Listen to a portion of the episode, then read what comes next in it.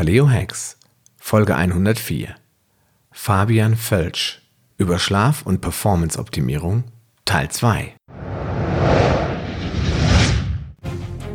Paleo Hacks, der Podcast für deine persönliche Ernährungsrevolution. Mein Name ist Sascha Röhler und ich begleite dich auf deinem Weg zu weniger Gewicht und mehr Gesundheit. Bist du bereit für den nächsten Schritt? Äh, ich habe jetzt hier auf meinem Zettel auch noch die Uhrzeit stehen. Ich habe ähm, vor einiger Zeit hatte ich einen Podcast aufgenommen mit äh, Dr. Till Sukop, das ist ja einer der führenden äh, Kettlebell-Experten. Mhm. Und der hat auf seiner Webseite so eine Checkliste für die Körperfettreduktion. Mhm. Und da steht ganz äh, ziemlich weit vorne nach der Ernährung, die ist natürlich erstmal das Wichtigste, wenn ich Körperfett reduzieren will, steht äh, regelmäßiger und vor allen Dingen richtiger Schlaf. Er fasst das natürlich jetzt hier nicht so komplex zusammen mhm. oder geht da nicht so tief drauf ein. Aber was ich mir gemerkt habe, ist, sind zwei Dinge. Also einmal das, äh, äh, die Luft, die Lichtverschmutzung, über die wir gleich nochmal sprechen werden.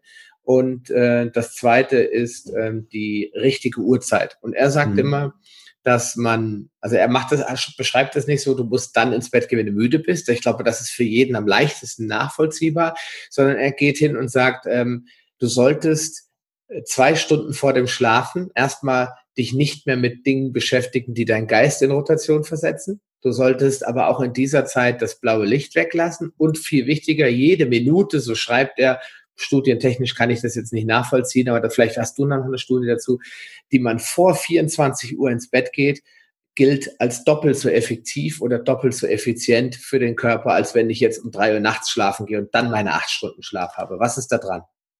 Korrekt. Also ähm, fangen wir vielleicht mit dem letzten Punkt an. Ich, ich hatte es am Anfang schon ein bisschen angesprochen, also ähm, beim, beim Schlafweg 2 was glaube ich. Ähm, früh ins Bett gehen, beziehungsweise vor zwölf ins Bett gehen. Also diese Money Time nutzen, wie die Amerikaner sagen. Mhm. Das heißt, mit dem Schlaf ist es nämlich so ein bisschen wie mit dem Aktienmarkt. Es kommt gar nicht darauf an, wie viel ich investiere, sondern wann ich investiere. Mhm. Und wann ich investiere, heißt ja klar, äh, 10 Uhr ist eine optimale Zeit. Und äh, die Studien dahinter ist, oder es gibt zwei Gründe. Ähm, zum einen, dass der Anteil der Tiefschlafphasen studienbasiert vor äh, 1 Uhr, also in dieser Phase zwischen 10 und 1 Uhr am höchsten ist. Die mhm. sollte ich definitiv mitnehmen. Das macht Sinn.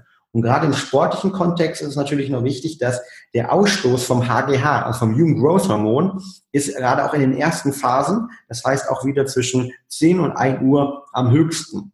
Und äh, das HGH ist ja nicht nur wichtig für Muskelwachstum, für Regeneration, sondern auch für ganz, ganz viele ähm, bioaktive Prozesse in unserem Körper, die uns langfristig überhaupt ähm, dafür sorgen, dass wir ähm, ja, gesund bleiben, ähm, dass wir nicht zu stark altern. Also ein unglaublich wichtiges Hormon. Und, und deshalb, das sind so die beiden Thematiken, warum man sozusagen ähm, früh ins Bett gehen soll, beziehungsweise diese am optimalen Zeitpunkt 10 Uhr, 10.30 Uhr einnehmen soll. Mhm. Ähm, das ist der eine Punkt. Mhm.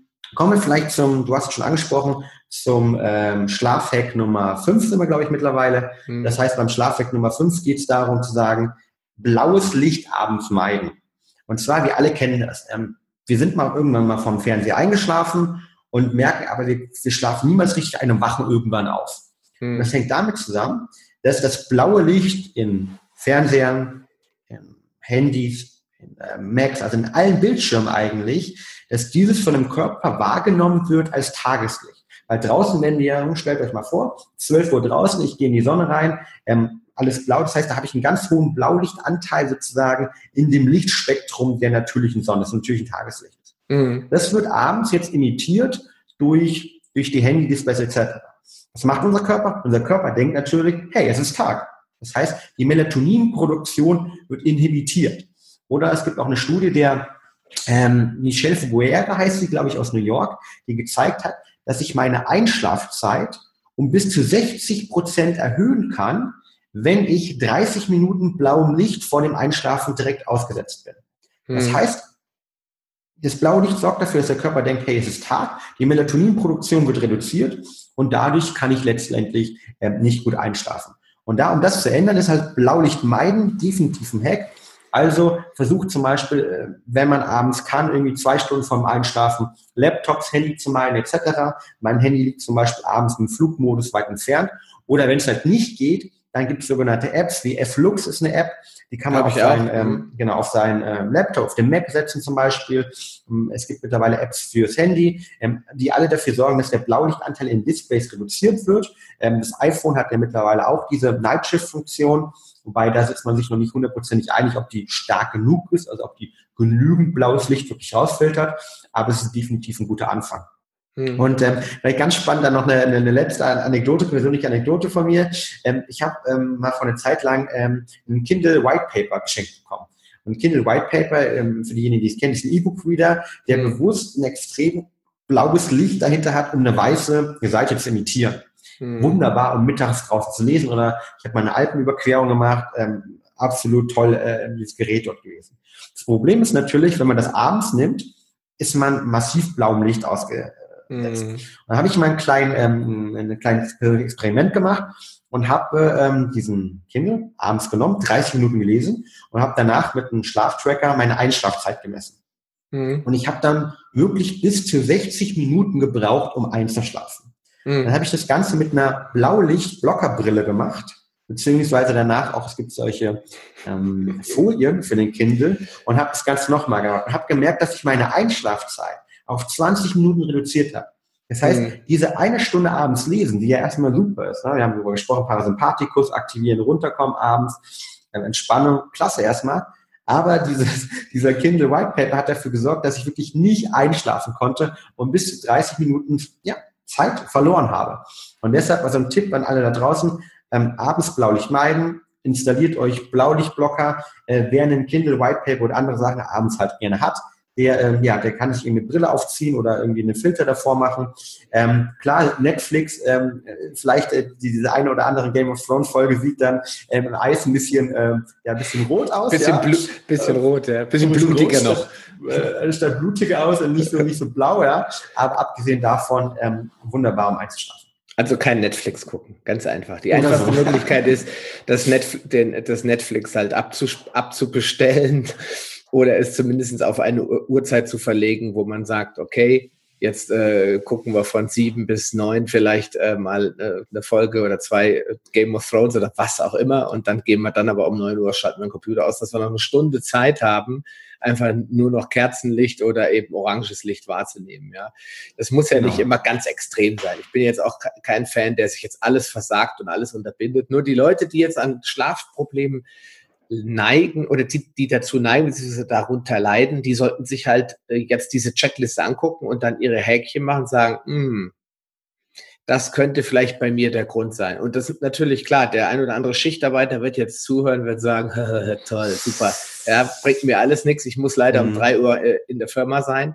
äh, und mache dann, wenn andere Leute zu Bett gehen, da gehe ich auf die Arbeit. Den Leuten ist natürlich weniger zu helfen. Deswegen ist äh, die Schichtdiensttätigkeit äh, ist ein definitiver Lebensreduktionsfaktor. Es gibt genug Definitiv. Studien, die das also beweisen. Ja. Also Schichtdienst ist ähm, eines, was die Schlafqualität und die Schlafe angeht, eigentlich äh, eines der schlimmsten Foltermethoden, ähm, die, die man anwenden kann, weil einfach der Körper sich konstant aus dem Rhythmus rauskommt. Mhm. Und ähm, fast sagen wir es erstmal positiv, ne? Schlafhack Nummer 6 definitiv ist, konstant einschlafen. Das heißt, der mhm. Körper liebt Routinen. Der Körper möchte Routinen haben. Das heißt, ähm, es gibt sogar einen gewissen Schlafforscher, die sagen, wenn ich zum Beispiel mal, wie gesagt, bei der Oma bin oder ein Date ähm, mit, einer, mit, mit einem Mann, mit einer Frau habe und irgendwie mich später erst treffen kann, einen Termin habe, wie auch immer, dann lieber sozusagen später einschlafen, aber am nächsten Tag wieder zur gleichen Zeit aufwachen auch hm. unausgeholte aufmachen, damit ich nicht aus meinem Rhythmus rauskomme, weil der Körper liebt eins und das sind Routinen. Das heißt, wenn möglich, optimal jeden Abend ungefähr zur selben Zeit einschlafen und optimal am nächsten Tag zur selben Zeit aufwachen. Das ist extremst relevant für den Körper, weil die hormonellen Strukturen sich dem Ganzen anpassen kann. Hm. Der negative Aspekt ist jetzt genau ähm, Schichtarbeit. Ja? Ähm, Schichtarbeit sorgt dafür, dass mein Körper konstant und meine hormonellen Strukturen, und wir haben ja am Anfang über den Circadian Rhythm gesprochen, also den, den Rhythmus von Melatonin, Cortisol, zum Beispiel Tag-Nacht-Rhythmus, wie diese beiden Hormone den auch determinieren, der gerät konstant durcheinander. Hm. Das heißt, es ist letztendlich wie ähm, ein Dauer-Jetlag-Syndrom, das ich jede zwei Wochen durchmache oder je nach hm. Schichtvariante. Und deshalb finde ich, ähm, finde ich es okay, dass die Leute natürlich deutlich mehr Geld bekommen, aber eigentlich ist das wirklich ähm, für den Körper langfristig eine Folter. Du hast angesprochen, es gibt sehr viele Studien, die zeigen, dass dadurch sich auch die, ähm, ja, die Lebenserwartung reduziert und mhm. das hängt maßgeblich mit diesem gestörten Cortisol-Melatonin-Profil zusammen einfach auch. Mhm. Und den Leuten, ähm, da ist es dann eher schon wichtig, dass man vielleicht wirklich Melatonin supplementiert, um regelmäßig in den, äh, oder um schneller wieder in diesen Rhythmus reinzukommen. Ähm, aber ich kann es nur raten, für die, die es möglich sind. Ne? Klar, für alle Leute ist es nicht möglich, aber dort versuchen dann ähm, eher aus der Schichtarbeit rauszukommen, weil das langfristig für den Schlaf wirklich nicht förderlich ist. Mm. Na gut, ich habe als Student auch mal äh, in der Schicht gearbeitet und ich weiß, dass ich dann abends um 10 oder um 11 todmüde war, wenn ich dann um ja. 9 angefangen habe. Ich habe nachts um 3 Uhr habe ich gedacht, ich werde wahnsinnig wenn die Maschinen so still und sonor vor sich hingebrummt haben und ich dann da gestanden habe und wirklich auch keine geistig aufwendige Arbeit leisten musste, äh, boah, ich kann es ja. ich kann's gar keinem Menschen empfehlen und äh, es ist auch selbst Schichtzulage. Was bringt's dir, wenn du dann mit 60 abtrittst, ja, oder mit oder mit 70, ja? Also weiß ich nicht. Ist wirklich unmenschlich. Und aber die die äh, ich komme ja auch aus dieser Branche, dieser Automatisierungstechnik geht ja immer weiter, die Menschen von solchen Arbeiten zu entlasten, so weit wie möglich, ja. Definitiv der richtige Punkt. Und, und ja. ja, genau. Vielleicht letzter Punkt dazu. Also wir arbeiten auch mit einem großen deutschen ähm, Automobilhersteller zusammen oder mit der Gewerkschaft dort zusammen, wo es wenn es zum Thema Schlaf geht. Und ähm, für all diejenigen, die jetzt wirklich Schichtarbeit leisten müssen, äh, die Krankenschwestern, die Ärzte, ähm, die, die Fabrikarbeiter, äh, die Security-Mitarbeiter, dort kann ich es wirklich nur empfehlen. Und das ist vielleicht irgendwie mein, äh, mein äh, sechster Hack sind dort, glaube ich, mittlerweile. Siebter siebte, Entschuldigung, mein siebter Hack mittlerweile, vielleicht soll ich mal mitschreiben, hier sind schon so viele. Geil, dass wir so viele coole Sachen hier ähm, heute äh, besprechen. Ist dann, ähm, wenn man möglichst schnell reinkommen möchte, wieder in seinen Rhythmus. Da hilft natürlich auch eine externe Supplementierung über Melatonin. Mhm. Ähm, Melatonin ähm, kann man über die Nahrung aufnehmen, zum Beispiel 62 Pistazien, ähm, entsprechend, ich glaube, ein Milligramm Melatonin. Ähm, die kann man essen halt zum Beispiel, oder es gibt natürlich über andere möglichen äh, Möglichkeiten noch, ähm, über, über Kirschen, ähm, äh, Steinpilze und so weiter Melatonin aufzunehmen. An sich sonst, wenn man sagt, okay, ich möchte aufgrund der Vernüssen, wie auch immer, Allergen und etc., möchte ich das nicht essen, ähm, da gibt es eine Möglichkeit, äh, Melatonin extern zu supplementieren. Ähm, da würde ich auch immer empfehlen, die geringen, ähm, äh, die geringen Melatonin-Anteile zu nehmen. Das heißt also Melatonin 0,5 bis 1 Milligramm. Das zeigen die Metastudien, dass das die wirkungsvollen sind, die keine Gewöhnungseffekte haben und die sozusagen mich auf mein natürliches Level bringen. Das heißt, wenn ich ähm, durch alle möglichen Sachen, weil ich jetzt besonders viel Stress hatte, ähm, als Beispiel ich doch Champions League spielen muss, äh, 13.45 den fünften Elfmeter verschieße ähm, und dann irgendwie die ganze Nacht irgendwie wach liege ähm, und dann einfach nicht schlafen kann, weil ich nur so viel Cortisol Adrenalin drin habe oder weil ich Schicht gearbeitet habe und mein Körper sich nicht umgestellt hat. Ähm, das heißt, mein natürliches Melatonin-Niveau zu gering ist, weil es der Körper nicht produzieren kann in dem Kontext, weil er gerade gehemmt ist dann kann ich extern supplementieren mit 0,5 bis 1 Milligramm ähm, über Kapseln, über andere Darreichungsformen und kann sozusagen auf mein natürliches Level kommen. Was ich definitiv nicht empfehle, ist diese Supplementierung von 10 Milligramm, die man aus den USA kennt, oder 5 Milligramm, weil die sorgt dafür, dass ich Gewöhnungseffekte bekomme, plus dass mein natürliches Melatonin-Niveau zu früh im Blut äh, hoch ansteigt. Das heißt, wenn ich jetzt die 10 Milligramm nehme, dann habe ich diesen Peak, von dem ich am Anfang gesprochen habe, der normal mhm. um 4, 5 Uhr stattfindet, habe ich ihn auf einmal um 2 Uhr, um 3 Uhr und wache dann irgendwann auf und kann nicht mehr schlafen. Das heißt, wenn Melatonin supplementieren, um auf natürliches Niveau zu kommen, dann definitiv ähm, eher 0,5 bis 1 Milligramm. Das sind die Dosen, die sozusagen uns auf ein natürliches Niveau heben. Also nicht einschläfern, wie das die Benzoate machen, genau. sondern die Leute einfach ein bisschen, wie ich immer sage, aufs Pferd helfen. Ja, Richtig, also auf das natürliche Niveau heben, das wir hätten, wenn wir draußen in Brandenburg zelten würden, ohne mhm. Lärm, ohne Stress, ohne Blaulicht. Also dann hätten wir unser natürliches Melatonin-Niveau und mhm. es gibt Studien, die auch zeigen, dass wir insgesamt im Vergleich zu unseren Vorfahren, ähm, da sind wir auch wieder bei der Paleo, äh, beim Paleo-Lifestyle, ähm, viel, viel ein geringeres Melatonin-Niveau haben, aufgrund dieser gesellschaftlichen Einflüsse, die wir heute auch schon besprochen haben. Mhm. Wir werden das auf jeden Fall mal äh, in die Show Notes den Link zu deinem Shop reinmachen, weil ihr habt ja ein Melatonin-Supplement, der einzige, soweit ich das weiß, äh, Shop, der das in Deutschland äh, anbieten darf. In Amerika ist es gang und gäbe, aber in Deutschland gibt es da so ein paar seltsame Autoritäten, die das verbieten wollten. Aber ihr habt es geschafft, das Produkt auf den Markt zu bringen. Genau, wir haben das Produkt als einzige Marke ähm, in Deutschland auf den Markt gebracht oder das erste Marke in Deutschland auf den Markt gebracht äh, mit einer äh, mit einer geringen Dosis von 0,51 Milligramm, die laut Studien, äh, die kann man auch gerne verlinken, Metastudien sind das von der äh, vom MIT aus den USA, äh, genau die relevanten, guten ähm, sozusagen ähm, Dosen sind, ähm, die keine Gewöhnungseffekte hervorrufen und uns quasi nur, wie du sagst, aufs Pferd helfen oder anders gesprochen unser, unser natürliches Niveau ähm, heben, das wir auch sonst hätten. Und mhm. ähm, das können wir gerne verlinken. Und ähm, ja, es ist, ist ein, ein, ein ganz spannendes ähm, Supplement, weil ich damals im Spitzensport genutzt habe, ähm, viele unter anderen Sportler genutzt habe und wir uns natürlich gefragt haben, warum ist es in Deutschland nicht so? Da sind wir stolz, dass wir das juristisch durchgefochten haben, ähm, dass sozusagen wir die Ersten sind, die ähm, das sozusagen auf den Markt bringen konnten. Ist auch auf der Kölner Liste. Das heißt, es kann auch von Spitzensportversicherung safe genutzt werden. Mhm. Ich möchte ganz gerne noch äh, eine Sache mit äh, ansprechen. Und zwar hatten wir kurz im Vorgespräch das, über das Thema Schlafdauer gesprochen. Und zwar ganz speziell, jetzt haben wir ja schon über die Schlafphasen, über die Uhrzeit gesprochen, über den zirkadianen bzw. den Biorhythmus, Eule Lerche kurz gesprochen. Ähm, wir haben äh, noch nicht gesprochen allerdings über Schlafkonzepte, mhm. die der eine oder andere bestimmt schon mal gehört hat und sich dann fragt, hm, was ist denn davon zu halten? Da gibt es ja diesen Übermannschlaf. Wir haben uns kurz vorher genau. darüber unterhalten, dieser sogenannte polyphasische Schlaf. Wer jetzt nicht weiß, was polyphasischer Schlaf ist, der sollte sich einfach mal angucken, wenn er zu Hause Kaninchen hat zum Beispiel oder Katzen oder Hunde, weil die schlafen nämlich alle polyphasisch. Ja, das heißt, die sind immer ständig am Schlafen und dann wieder wach und dann wieder am Schlafen, mhm. dann wieder wach. Der Mensch ist so, ich glaube, das ist eins der wenigen Säugetiere, vielleicht außer, außer noch Bären und solche Tiere, die auch in ihrer Höhle sich verkriechen und dann durchschlafen, die jetzt wirklich längerfristig am Stück schlafen. Und jetzt gibt es natürlich Menschen, die sagen, ach, was ein Kaninchen kann, das kann ja vielleicht auch ein Mensch. Und äh, damit können wir noch effektiver, noch effizienter werden, noch mehr schuften, noch mehr Steuern zahlen. Ich bin jetzt mal ein bisschen provokativ. Ja. Ähm, und äh, was ist vom polyphasischen Schlaf zu halten? Ist das jetzt der Heilsbringer oder mhm. eher nicht?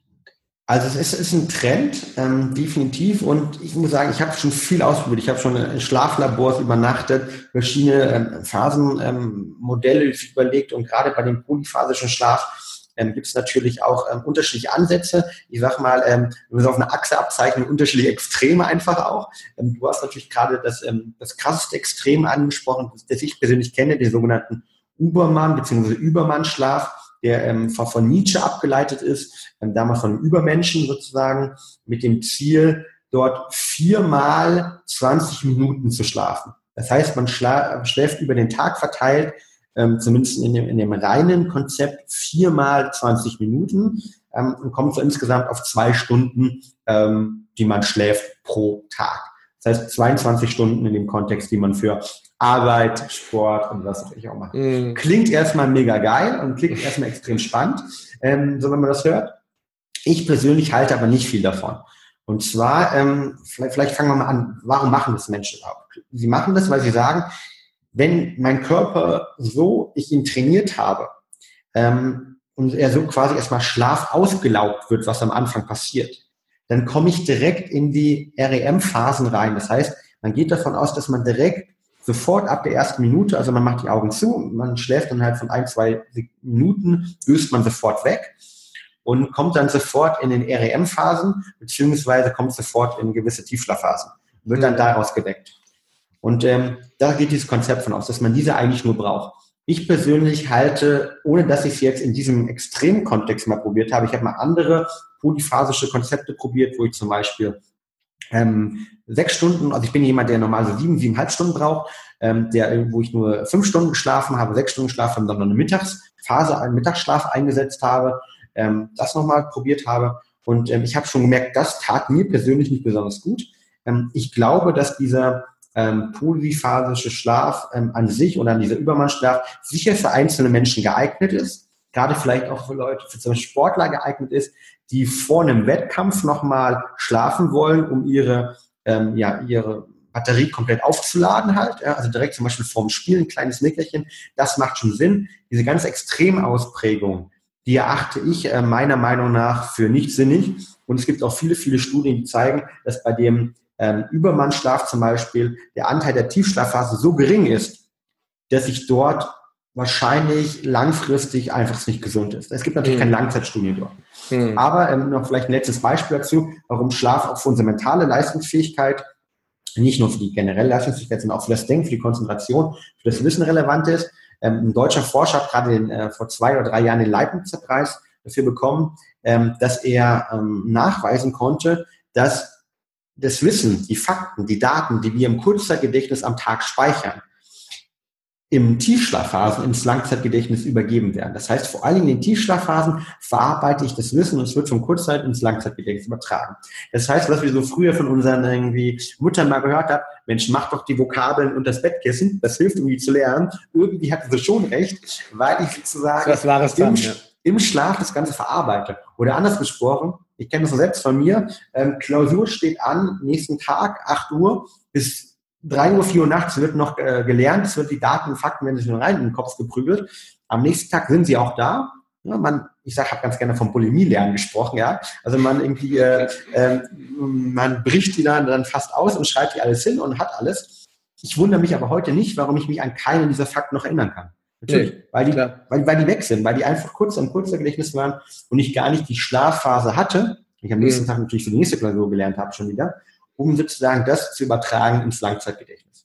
Aber das ist heute, ich möchte da gerade mal kurz einhaken, das ist heute eine gängige Methode bei den, bei den Schlauen. Und mit schlau meine ich nicht IQ, sondern mit den effektiven, effektiven Schülern, die wirklich clever sind und die wissen genau, wie ihr Gehirn funktioniert. Ich rede jetzt nicht von den Ultrastrebern, die dir hier eine Formel im Kopf zerlegen, sondern ich rede von denen, die wirklich clever sind, aber auch zu den effektiven gehören, zu den erfolgreichen letztendlich. Das ist eine ganz, ganz gängige Methode, lese ich immer wieder bei Facebook im Internet, sich drei Tage vorher das Zeug wirklich gnadenlos reinzuhämmern, zwar sechs Stunden am Tag oder acht Stunden am Tag, nur den Inhalt dieser einen expliziten Klausur sich reinzu prügeln quasi, nur um dann auf die Minute alles abrufen zu können und danach, wie du gesagt hast, Bulimie, äh, kann der ganze Kram wieder aus dem Kopf rausgeladen werden, dann ist nichts mehr da, aber für die Klausur ist ja immer in Deutschland nur so eine punktuelle Abfrage. Keiner genau. will, will nachher in, in, der 13. Klasse noch irgendwas aus der 11. wissen. Das baut natürlich in gewissem Maß aufeinander auf, aber für die Klausuren völlig irrelevant. Das wollte ich nur mal dazu sagen. Das ist also schon mittlerweile eine gängige, ein gängige Hack, sage ich mal, um sich für eine Klausur fit zu machen. Richtig. Und äh, langfristig zumindest so ein Wissen abzuspeichern, macht es keinen Sinn, weil wir halt einfach diese Tiefschlafphasen brauchen, um das Ganze zu bearbeiten, verarbeiten. Und ähm, dafür brauchen wir auch Zeit und Schlaf. Mhm. Aber was dann auch viel wichtiger ist, und das ist das wäre wieder eine eigene Podcast-Episode, ist, wie das Gehirn am besten Informationen aufnehmen kann. Und mhm. die wenigsten Leute können Text aufnehmen ja, puren Text. Die, äh, deswegen gibt es dieses Methode, diese Methode, dass man sich ein bestimmtes Wissen, also das, was man sagt, das ist desired knowledge, also Wissen, was du wirklich, wirklich unbedingt haben willst, lesen, hören und anwenden. Das heißt, einmal lesen, dann das Hörbuch dazu noch und dann selbst anwenden. Und nur dann mhm. vertieft sich das. Und das sind auch die Menschen, die dann irgendwann sagen, boah, ich fühle mich so, so matt und so fertig. Da weißt du, oh, jetzt ist das Hirn voll.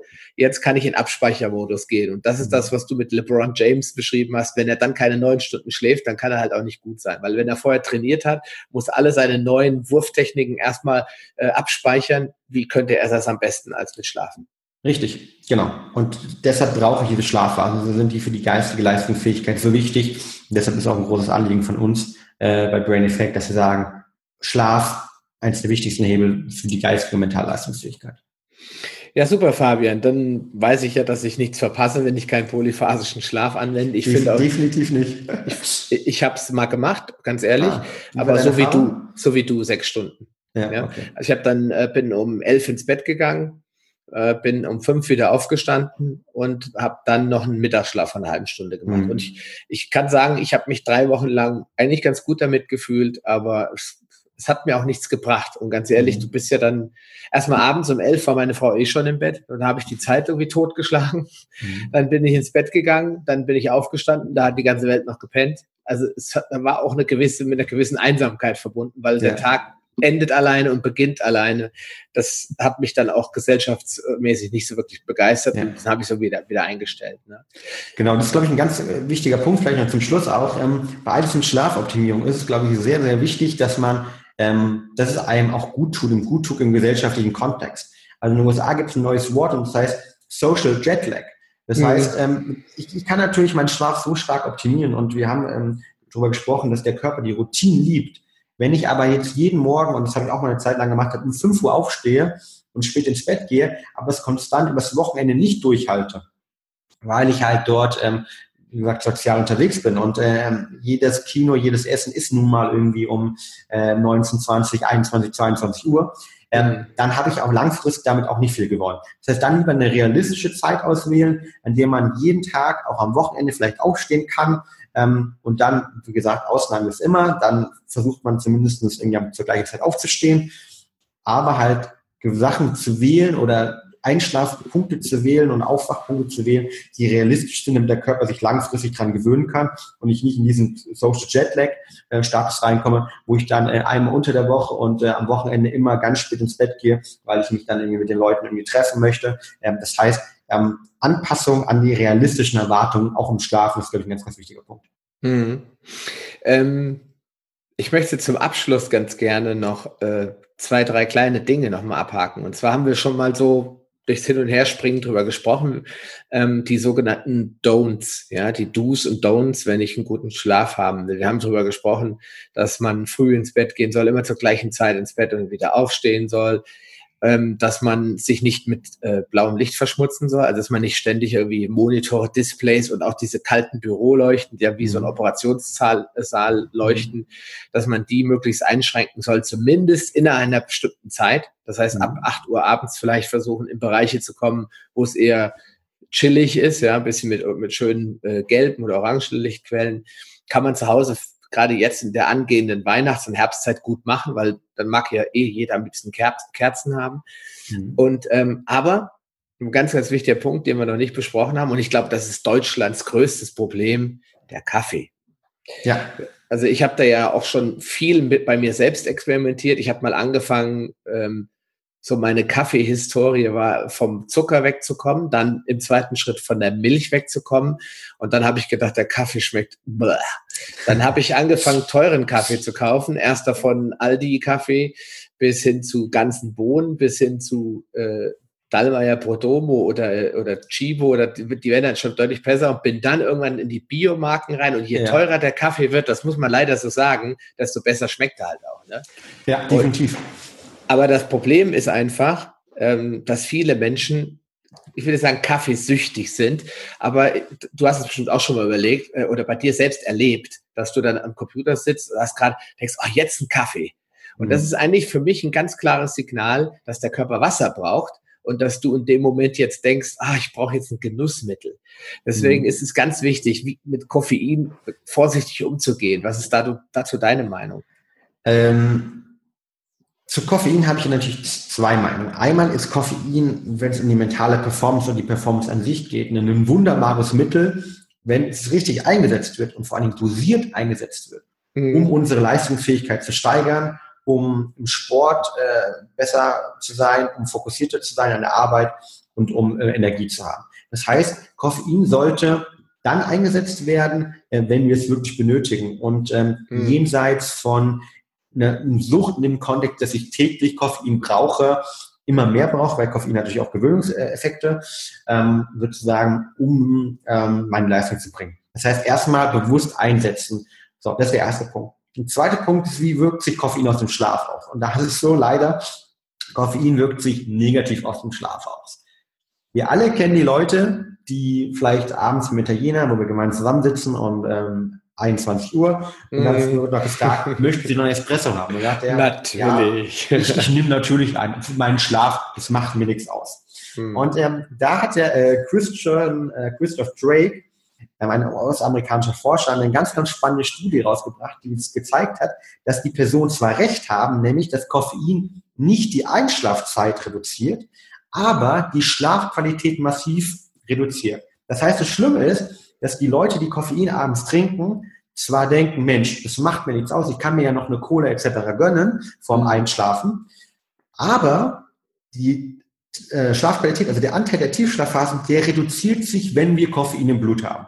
Und mhm. es ist so, dass das Koffein fünf bis sechs Stunden, sechs Stunden ist auf der Safe Side, ähm, im Blut bleibt. Und deshalb hat ähm, bei der Outcome der Studie mit knapp 40 Probanden, dass mhm. wenn ich abends Koffein noch zu mir nehme, also sechs Stunden vor dem Schlaf, dass sich dann im mhm. Schlaflabor gemessen mal der Anteil der Tiefschlafphase und die Schlafqualität reduziert. Das heißt, anders gesprochen, ich sollte, wenn ich um 22 Uhr ins Bett gehe, sollte ich meiner Meinung nach nach 16 Uhr, ähm, spätestens 17 Uhr, aber eher 16 Uhr, kein Koffein mit zu mir nehmen, weil das definitiv dafür sorgt, dass der erste Teil meines Schlafes leicht gestört ist. Also, mhm. simpel gesprochen, Koffein am Abend ist nicht sinnvoll.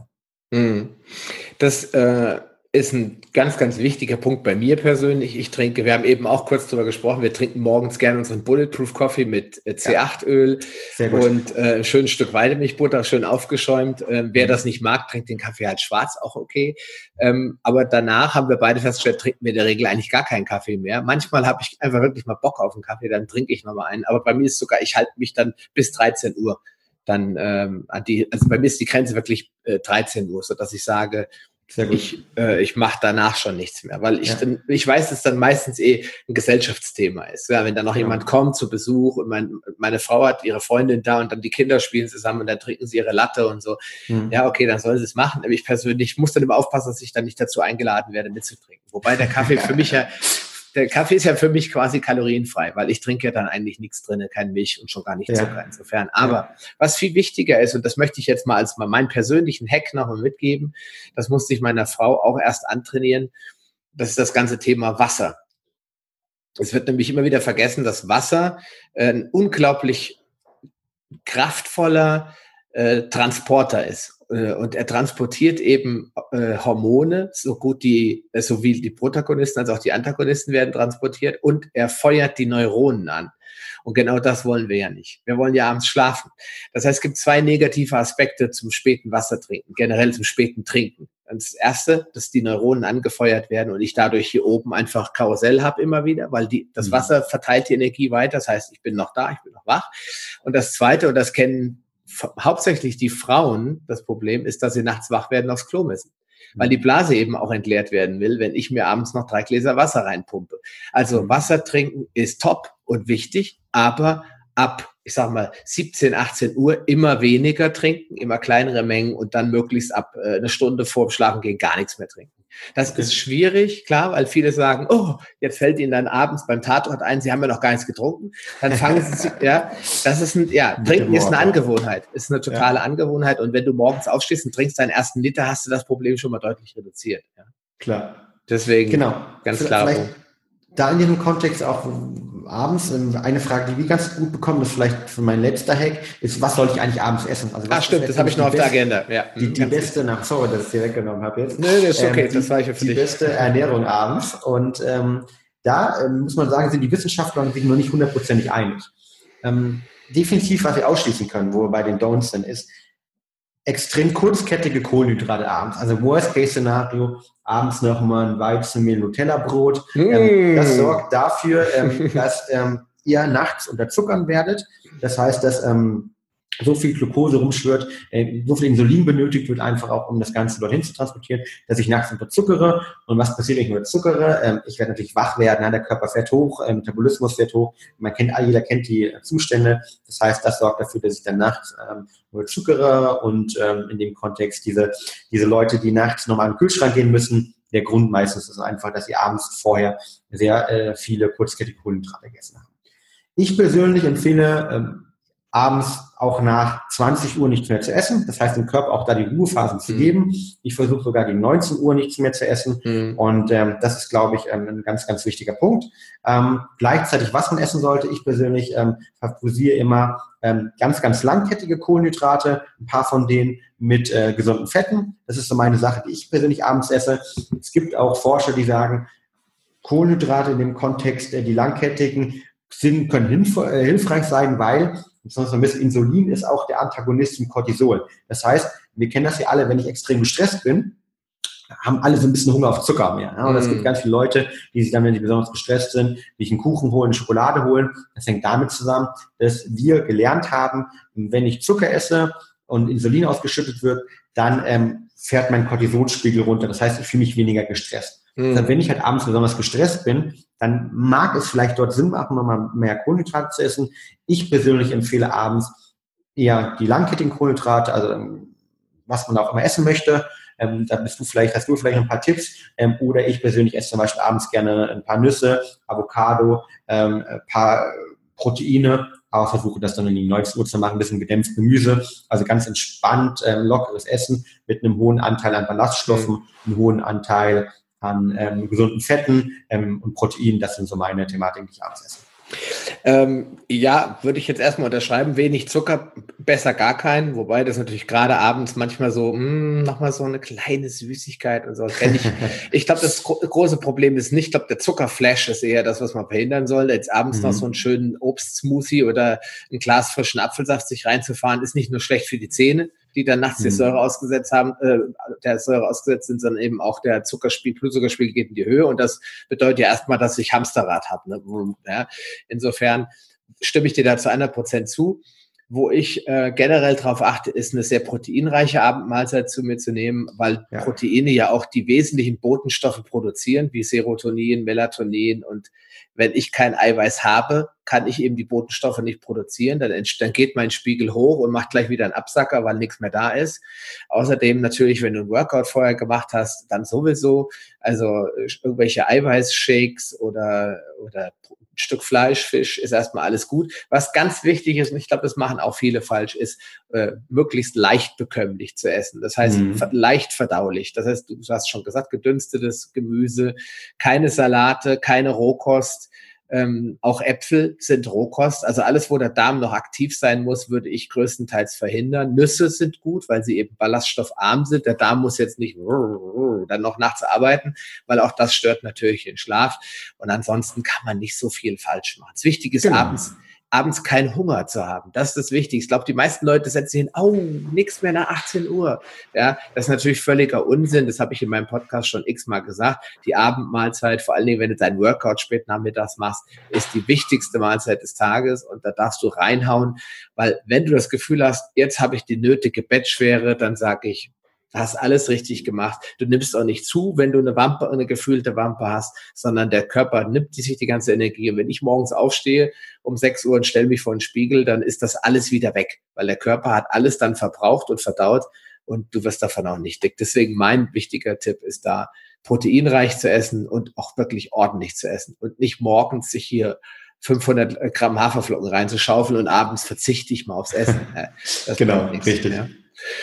Lieber Fabian, das waren schon wieder äh, bombige 60, mal kurz auf die Uhr, 65, fast 70 Minuten, glaube ich. Ich kann das nicht so genau nachvollziehen auf meiner Uhr hier. Ähm, wieder vollgestopft mit viel, viel spannenden und nützlichen Informationen. Wir werden in die Show Notes werden wir am Ende nochmal die Hacks reinpacken, die wir heute besprochen haben. Wir werden die Links und Studien äh, zu den Studien und zu den Metastudien reinmachen. Wir werden ja deinen Shop verlinken für die ganzen äh, Leute, die sich das, das Sleep, also das Produkt Sleep von dir mal anschauen wollen. Und ähm, wir werden natürlich auch einen kleinen Hinweis darauf geben, was es in der nächsten Episode mit uns beiden dann in äh, hm, zwei Wochen kommt dann die nächste wieder. Cool. Äh, werden wir auch noch reinpacken und auch alle, ja, alles, was du heute hier erfahren hast, wo wir glauben, das musstest du wissen, machen wir auf jeden Fall in die Show. Und du kannst Wunderbar. dieses Video jetzt natürlich hier bei YouTube sehen, aber auch als Podcast bei iTunes downloaden. Und ja, dann gilt es nur noch zu sagen, vielen Dank, lieber Fabian, für die vielen Informationen, für die Zeit. Gerne, ja. hat mega Spaß gemacht und äh, ja, denk dran, Schlaf kann einfach sein und äh, für später gute Nacht. In diesem Sinne, ähm, lieber Hörer, ich wünsche dir alles Gute äh, beim Erreichen deiner Ziele, viel Erfolg, bleib gesund, bis zum nächsten Mal, dein Sascha Röhler. Schön, dass du dran geblieben bist. Auf paleohacks.com findest du weitere nützliche Informationen, die dir helfen, deine Ziele zu erreichen. Zum Beispiel Rezepte, Buchtipps und vieles mehr. Wenn dir dieser Podcast gefallen hat und du etwas für dich mitnehmen konntest, dann erzähle deinen Freunden davon und leite ihnen den Link zum Podcast weiter. Ich freue mich, dich bei einer der nächsten Folgen wieder begrüßen zu dürfen und wünsche dir viel Erfolg bei der Umsetzung deiner persönlichen Ziele. Bleib gesund, dein Sascha Röhler.